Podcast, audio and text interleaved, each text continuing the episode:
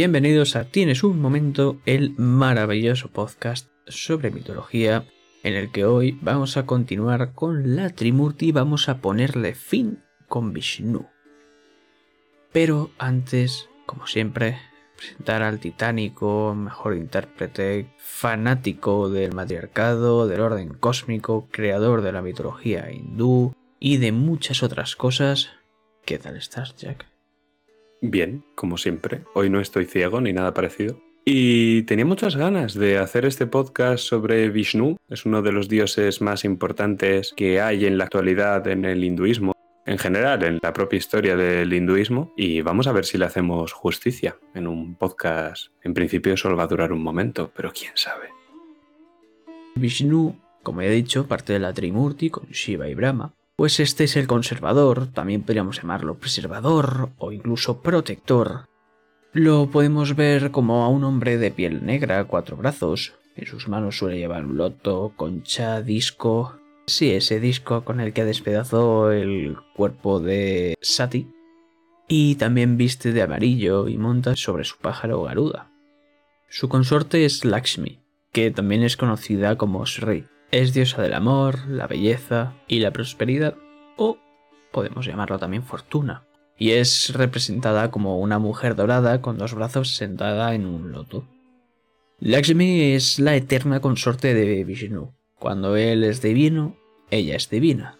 Cuando él es mortal, ella también. Por ejemplo, Rama y Dharani, Ragava y Sita, Krishna y Rukmini, ¿Qué es esto del preservador, del protector, el conservador que decía, Jack?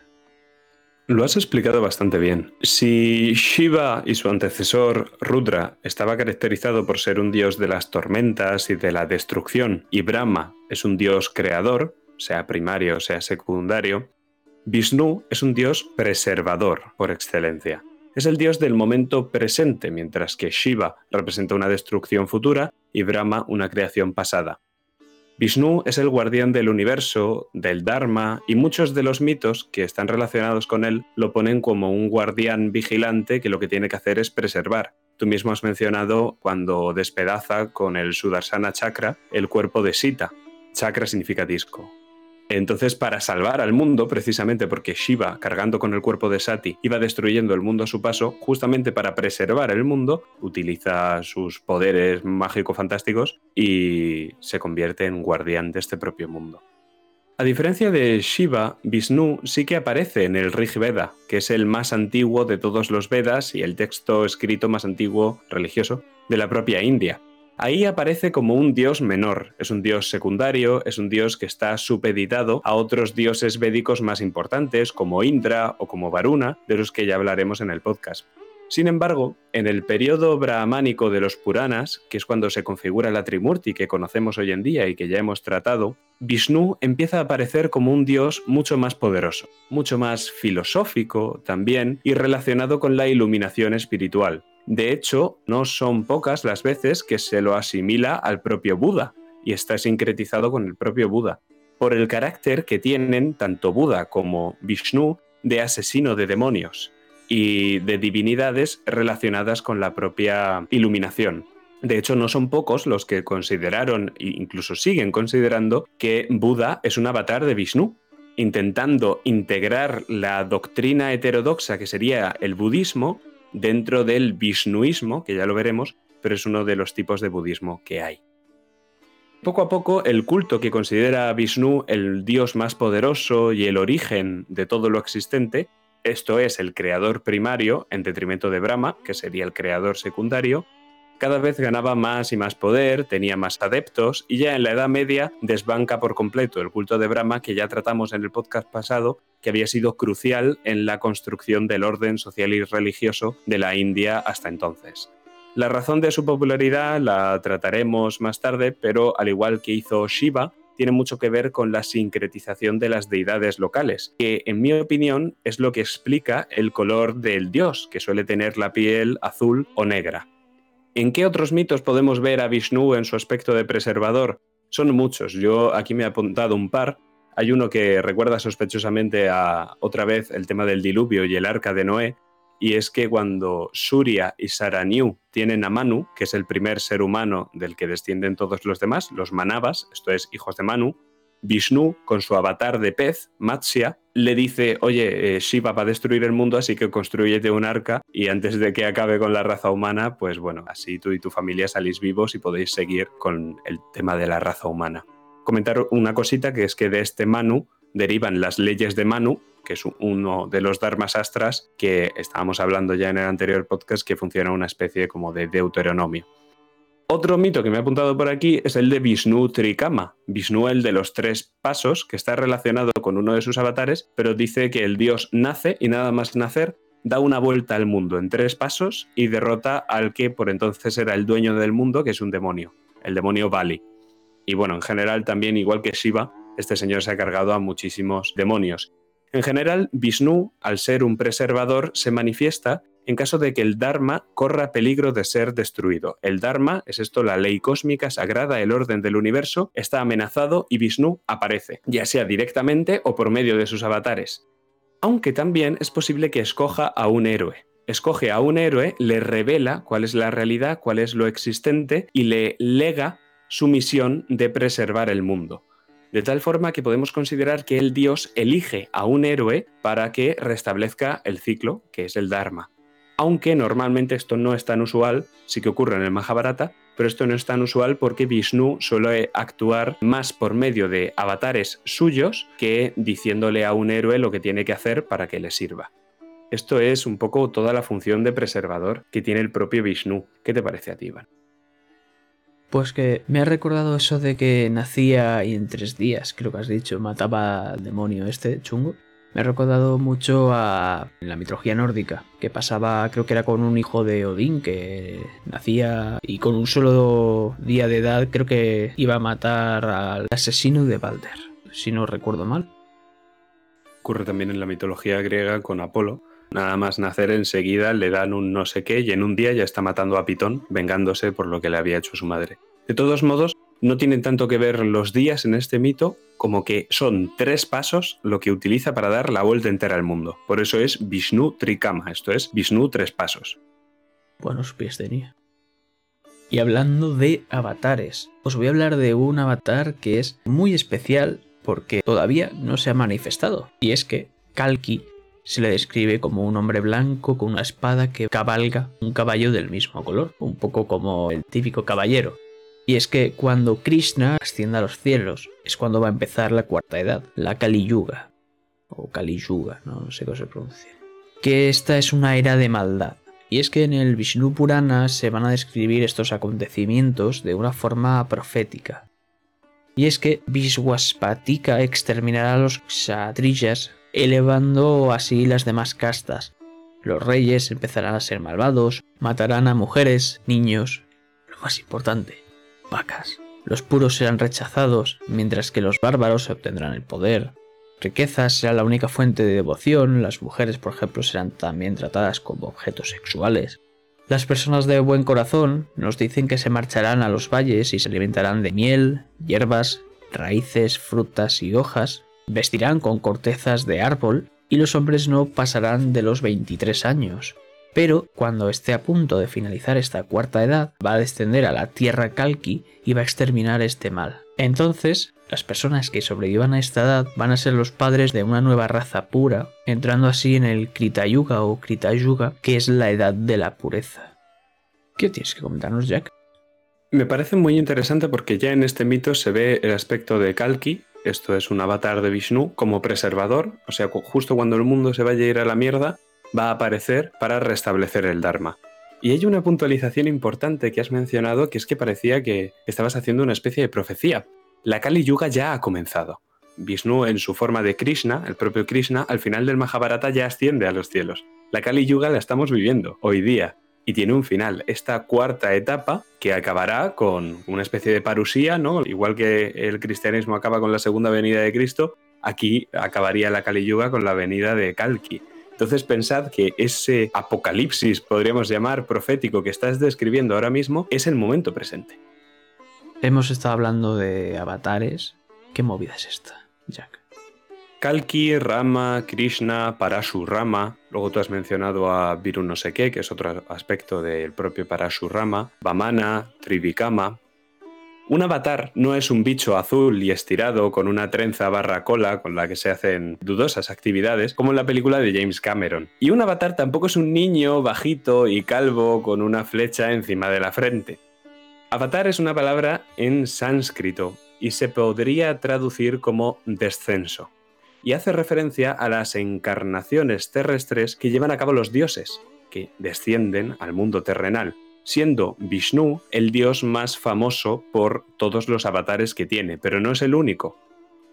Los mitos hindúes muchas veces están protagonizados por dos tipos de personajes. Están los avatares de los dioses, por ejemplo, Krishna, y luego están los hijos de los dioses. Aquí hay una diferencia fundamental entre unos y otros. Los hijos de los dioses, todos los que aparecen en el Mahabharata y algunos del Ramayana, son hijos de los devas, esto es, de los dioses védicos de los que ya hablaremos en los siguientes podcasts. Y son una especie de semidioses de la mitología griega. Su ascendencia mitad divina, mitad humana les confiere de poderes. En cambio, los avatares nunca provienen de dioses védicos, sino que provienen de aquellos dioses que forman la propia Trimurti.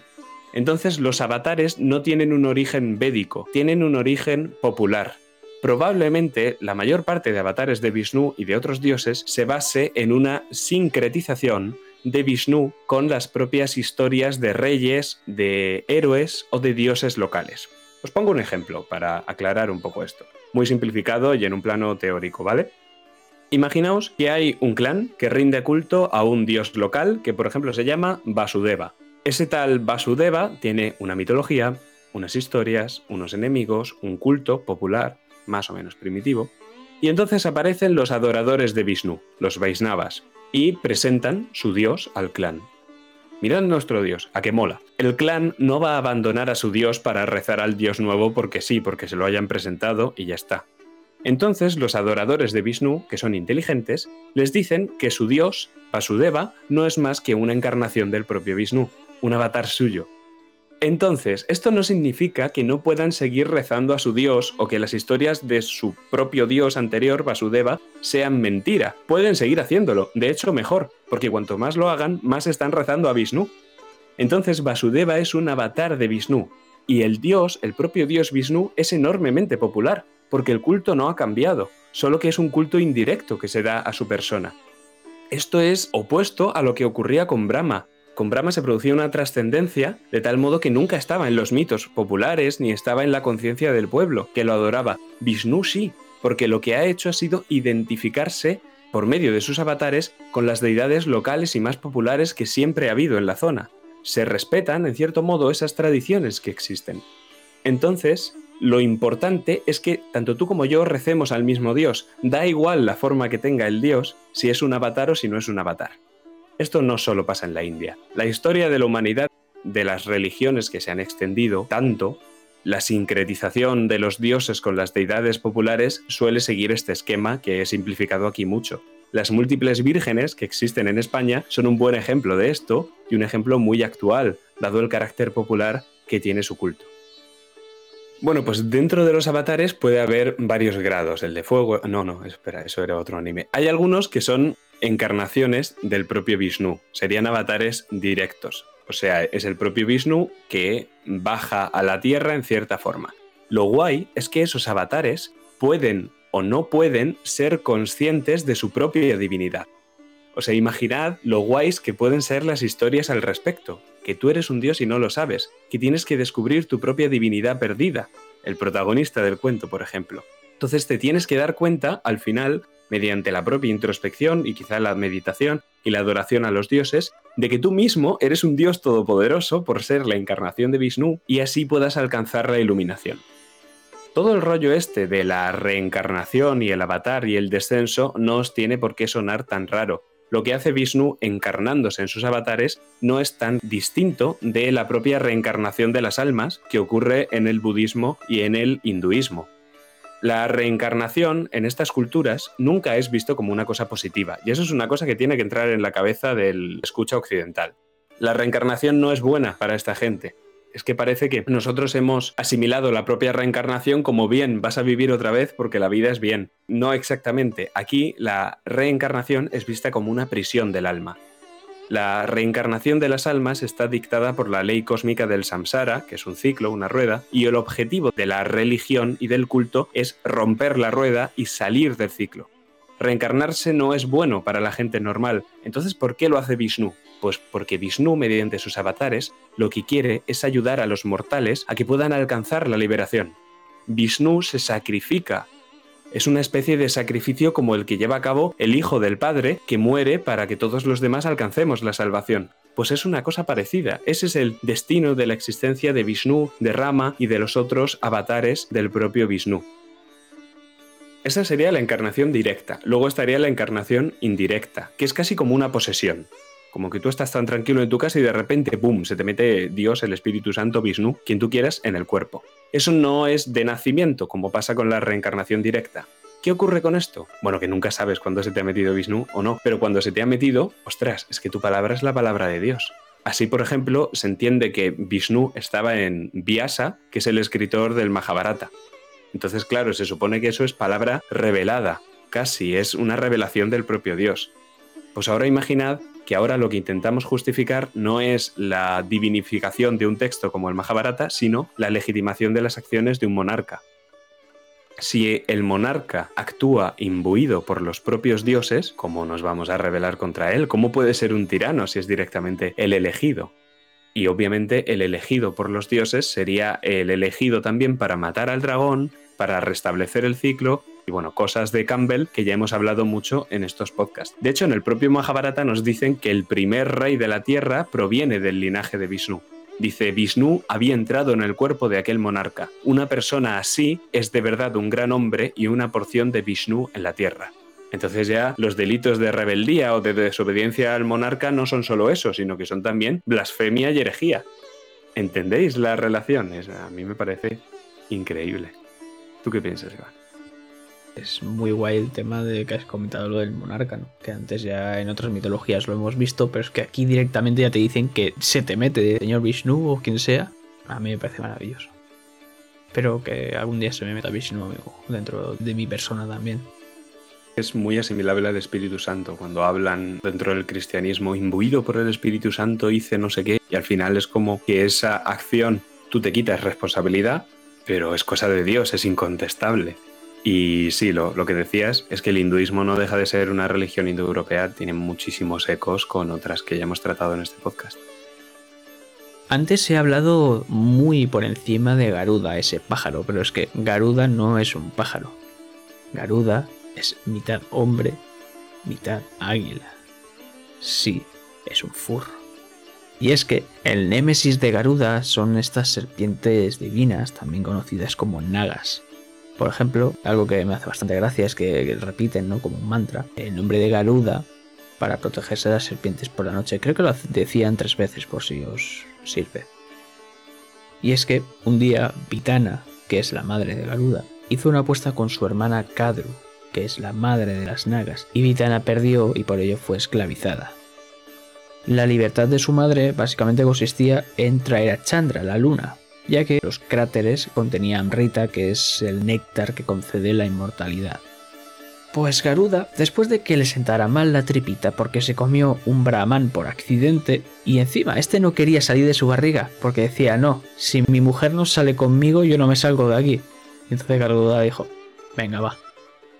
Pues también después de encontrarse con su padre, Kashyapa, y que lo llevara con una tortuga y elefante gigantes que estaban peleando, después de que tuviese que parar esta pelea cogiendo tanto a la tortuga elefante y elevándolos por el cielo hasta ponerse en una rama de un árbol, pues la rama se rompe y adivinad qué hay debajo. Un montón de brahmanes, por lo que entonces Garuda con el pico tiene que coger esa rama, tiene que coger la tortuga gigante, el elefante gigante y estar volando ahí pues después de todo ese peso, de todo ese sufrimiento, al final va a llegar hasta Chandra, hasta la luna. Encima se va a pelear contra todos los dioses, es una pelea súper épica. Y claramente estamos hablando de Vishnu en este podcast, por lo que va a derrotar a todos excepto a él. Y va a convertirse así en su montura. Esto creo que es un poco esclavismo, pero... A mí me recuerda también a Avatar, precisamente a la película de James Cameron cuando tienen que domar estos pájaros gigantes para que luego se conviertan en su montura. Si es que James Cameron estaba metidísimo dentro del hinduismo, tío. Sobre todo por la parte de la coleta esta. Después de todo esto, Indra le va a decir que si le da el Amrita, el néctar este de la inmortalidad, a las serpientes estas divinas, pues que no destronan. Entonces Garuda dijo, yo se lo dejo en esta vasija en la hierba, un poco apartado, me dan a mi madre y tú ya haces lo que quieras. Entonces liberan a su madre y por otra parte, Indra lo va a robar.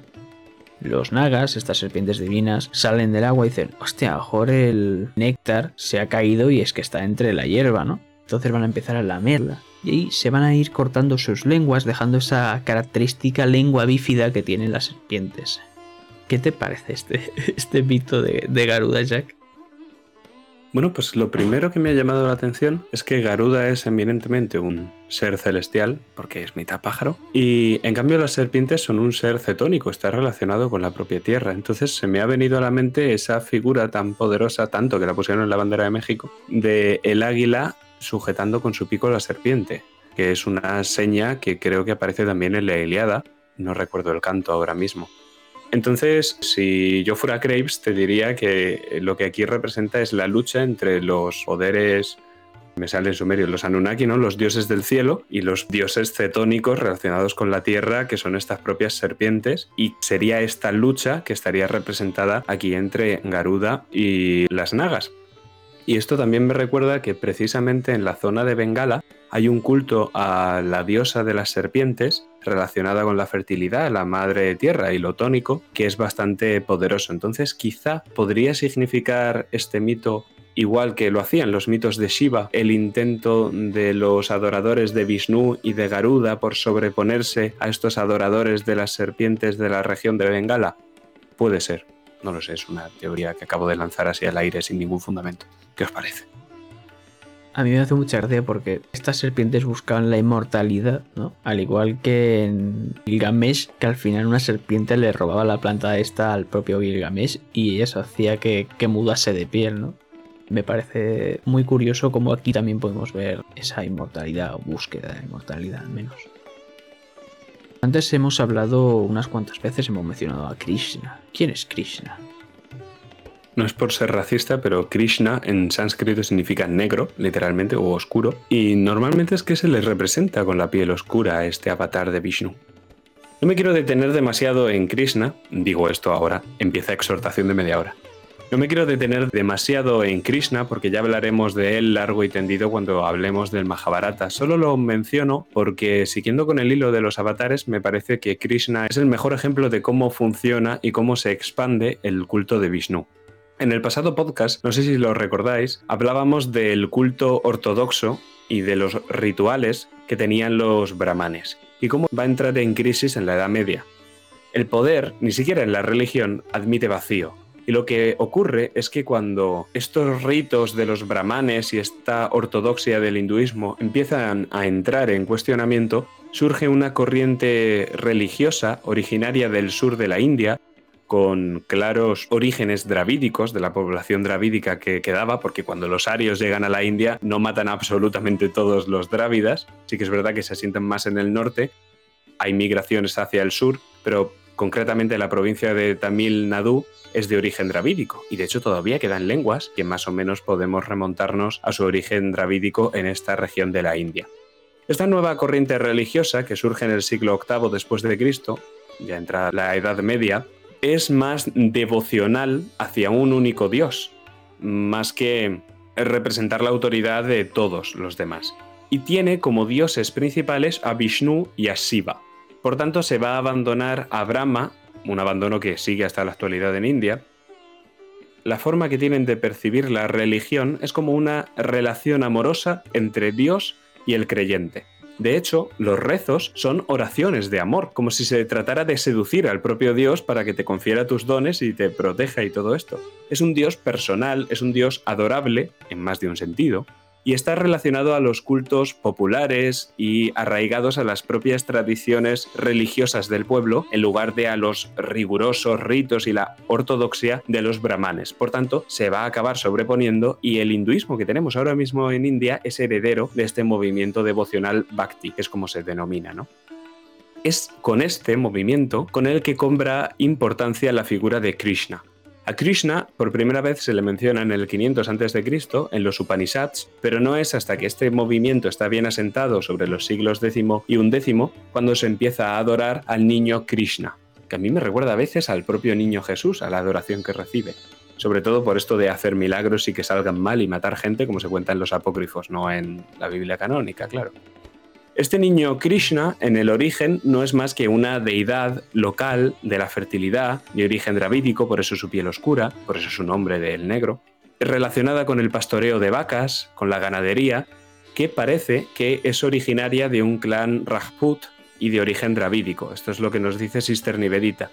Y al final, este propio niño Krishna se acaba sincretizando con Vishnu y se convierte en uno de sus avatares más importantes y ya avanzaba que es por esta capacidad que tiene Vishnu para sincretizarse con deidades locales a las que asimila como avatares que el propio Vishnu logró evitar la trascendencia. Porque no me malinterpretéis, en el podcast pasado hablaba de que Brahma es la personalización del Brahman. Vishnu también lo es, pero es que como es tantas otras cosas por sus avatares, pues se le sigue rindiendo culto. Es muy curioso en el caso de Krishna y de Rama, porque Vishnu ha sido víctima de su propio éxito. Es un dios tan popular por medio de sus avatares que sus avatares reciben directamente más culto que él. Entonces el mantra más conocido del hinduismo, que es el Hare Krishna, no menciona el nombre de Vishnu. De hecho, el nombre de Vishnu es incluso más remoto que el del propio Krishna cuando alguien se introduce a estudiar esto del hinduismo. Entonces el mantra del Hare Krishna, por si no lo conocéis, que por cierto es una palabra en castellano, nos referimos a los Hare Krishnas, así en general cuando nos queremos referir a cosas así que suenan hindúes y que no sabemos muy bien lo que son. Pues el mantra del Hare Krishna sería algo así. Hare Krishna, Hare Krishna, Krishna Krishna, Hare Hare, Hare Rama, Hare Rama, Rama Rama, Hare Hare. Como veis, se menciona a Rama, uno de los avatares de Vishnu, y se menciona a Krishna, uno de los avatares de Vishnu, pero al propio Vishnu, en el mantra más utilizado por sus seguidores, no sale. Su nombre no sale, o sea, ha sido víctima de su propio éxito. Ha vendido tanto marketing que la gente ya se compra la figurita porque mola, en lugar de rezar al dios original al que se supone que representaría esa figurita. Un poco así, creo que con mi ejemplo mierder lo vais comprendiendo.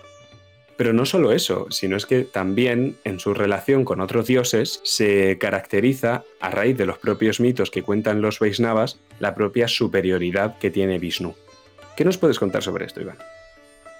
Pues que en el Bhagavata Purana se nos va a contar que hay unos sabios que están intentando realizar un sacrificio en el río Sarabasti y empiezan a discutir sobre qué dios de la Trimurti es superior al resto lo típico que haces mientras estás ahí con los sacrificios, dudar de tus dioses. Entonces Brigu, hijo de Brahma, se marcha a comprobarlo. Primero visita a su padre Brahma, sin mostrar los respetos pertinentes, Brahma encoleriza, ¿no? Pero su furia pasa porque dice, ah, es mi hijo, es verdad, es él quien me ha hecho enfurecer, estaría feo partirle la cara. Entonces se marcha y cuando va a ver a Shiva, Brigu está acercándose y Shiva corre para abrazarle, pero este le da la espalda. Entonces Shiva va a coger el tridente, pero su consorte Parvati lo para a tiempo, calmándole. Y justo ahora es cuando vamos a visitar a Vishnu, porque Brigu, con todo el desprecio del mundo, lo va a despertar pateando su pecho varias veces. Pero el dios lo que hace, en vez de enfurecer, es darle la bienvenida y disculparse por no rendirle los honores pertinentes al huésped, que es Brigu. Empieza a acariciarle el pie mientras agradece su visita. Entonces es cuando Brigu se marcha en silencio entre lágrimas, ya que ha encontrado esa respuesta de quién es el más grande de la Trimurti, gracias a esta benevolencia de Vishnu. También se conoce el mito del que provienen dos nombres bastante conocidos sobre Vishnu, que es Madhusudana, el destructor de Madhu, y Kaitavaji, el vencedor de Kaitava.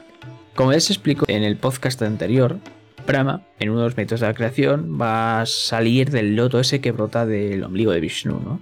Pues vamos a seguir con ese mito, porque mientras Vishnu está descansando sobre una serpiente divina muy importante llamada Sesha, y Lakshmi, su consorte, le está masajeando los pies, van a salir dos demonios de sus orejas, Madhu y Kaitaba, que quieren asesinar a Brahma, pero va a ser con un nefasto resultado, ya que Vishnu acaba con ellos, salvando así al propio Brahma.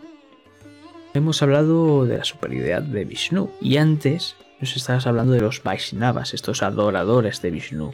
¿Qué tienes que contarnos sobre ellos? He de comentar que estos mitos de los que nos has hablado de la superioridad de Vishnu, desde luego, son acogidos por los Vaishnavas. Los Saivas, que son los adoradores de Shiva, no van a aceptarlos, ¿no? Como tal. Pero bueno, en general en la India más o menos se convive de forma religiosa, a veces hasta pacífica. La cuestión es que el Bhagavad Gita, tú antes has mencionado el Bhagavad eh, Purana, Bhagavad es como señor, otorgador de dones, una cosa así, gran señor, al que ya dedicaremos un podcast entero.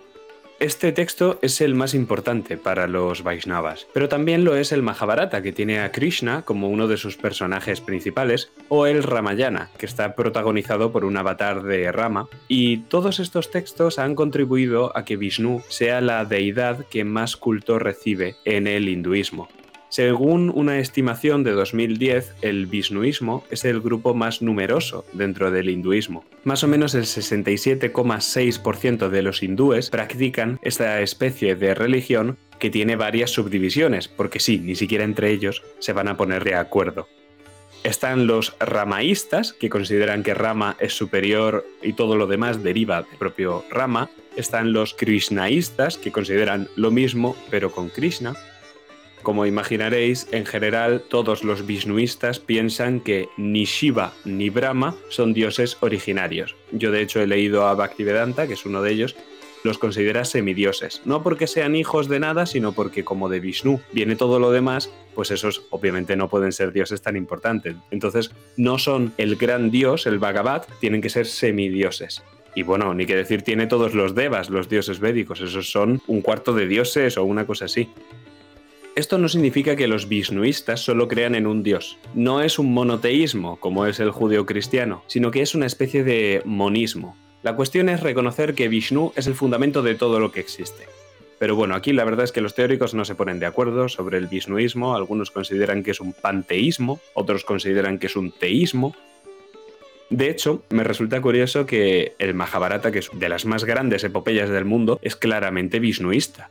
Y según algunas lecturas que se pueden hacer del propio Mahabharata, la victoria de los buenos, los Pandavas, no es porque estén del lado del Dharma y de la ley cósmica, sino porque los malos no reconocen a Vishnu como Dios supremo, y por eso acaban muriendo todos, es que está clarísimo, ¿no?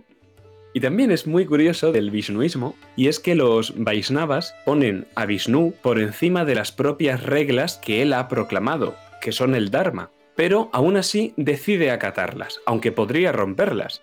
De tal forma se acaba diferenciando, por ejemplo, del Zeus que se nos presenta en la Iliada, cuando nos dice que Zeus está sometido a la dique, el orden cósmico de los dioses, y que podría romperlo, pero las consecuencias serían tan graves que no lo hace. Aquí es que directamente no habría consecuencias. No lo quiero romper, pero puedo hacerlo. Pero si no lo hago es porque no me da la gana. El impacto en la mitología de los Puranas, si intentamos analizar la mitología de una forma lógica, que no creo que se deba hacer, pero si lo intentamos hacer, vosotros pensad que desde el Vishnuismo, esto es del 67,6% de lo que piensan los hindúes, todo mito en el que aparece Vishnu o alguno de sus avatares es un mito que si Vishnu quiere, se lo pasa que Brahma concede una bendición a un dios que dice que tal. Da igual, si tú eres el creador del Dharma, puedes asquear los dedos y sencillamente hacer que eso no haya ocurrido. O puedes respetar al Dharma y jugar ese mito a ver qué pasa, ¿no? Jugar según las propias leyes del mito. Pero entendedme, de forma lógica, Vishnu tiene el juego hackeado, pero si decide no usar trucos es porque es de noobs. Ya está. Ahora entendéis muchísimo mejor la lógica de la mitología del hinduismo.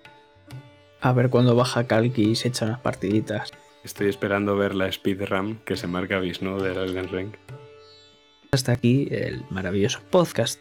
Como siempre, es un tremendo placer estar aquí contigo un día más, Jack.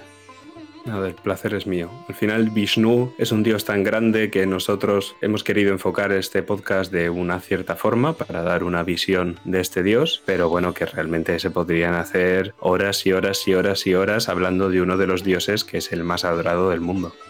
Espero que, por lo menos, que lo que hemos intentado transmitir haya quedado claro a nuestros oyentes. ¿Tienes alguna recomendación de libro? Porque yo podríamos recomendar el Bhagavad Gita, que quien tenga huevos que se lo lea. Si es una versión con anotaciones y todo eso, mejor. Yo me leí una versión que era bastante antigua y estaba sesgadísima por el que lo escribía, un erudito visnaísta que es Bhaktivedanta. Entonces, claro, estaba todo el rato justificándote la superioridad de Vishnu. O sea, a cada parrafito o cada frasecita que tenía el Bhagavad Gita, el señor le dedicaba un par de páginas a comentarte cómo su dios era el mejor del mundo. Pero bueno, si podéis pillar una buena edición, hacedlo porque es uno de los textos religiosos más importantes del mundo. Por contrato, por cada página tenía que salir el nombre de Vishnu tres veces. Y bueno, podéis dejarnos comentarios en Spotify, no, pero lo intentáis. Eh, lo que sí que podéis dejarnos son estrellitas, cuantas más mejor. Vishnu estará contento. En Evox podéis dejarnos comentarios, debéis hacerlo. Y también tenemos la pestaña de la comunidad, donde Jack sube un montón de contenido gráfico. Y también podéis dejarnos comentarios en Twitter, público, privado, la cuenta de Jack, para hablar sobre lo grande que es Vishnu y todas sus encarnaciones. Solo quiero hacer la puntualización de que si Vishnu es grande en todas sus encarnaciones, ¿qué implica eso para su consorte? Hasta la próxima. Saludos.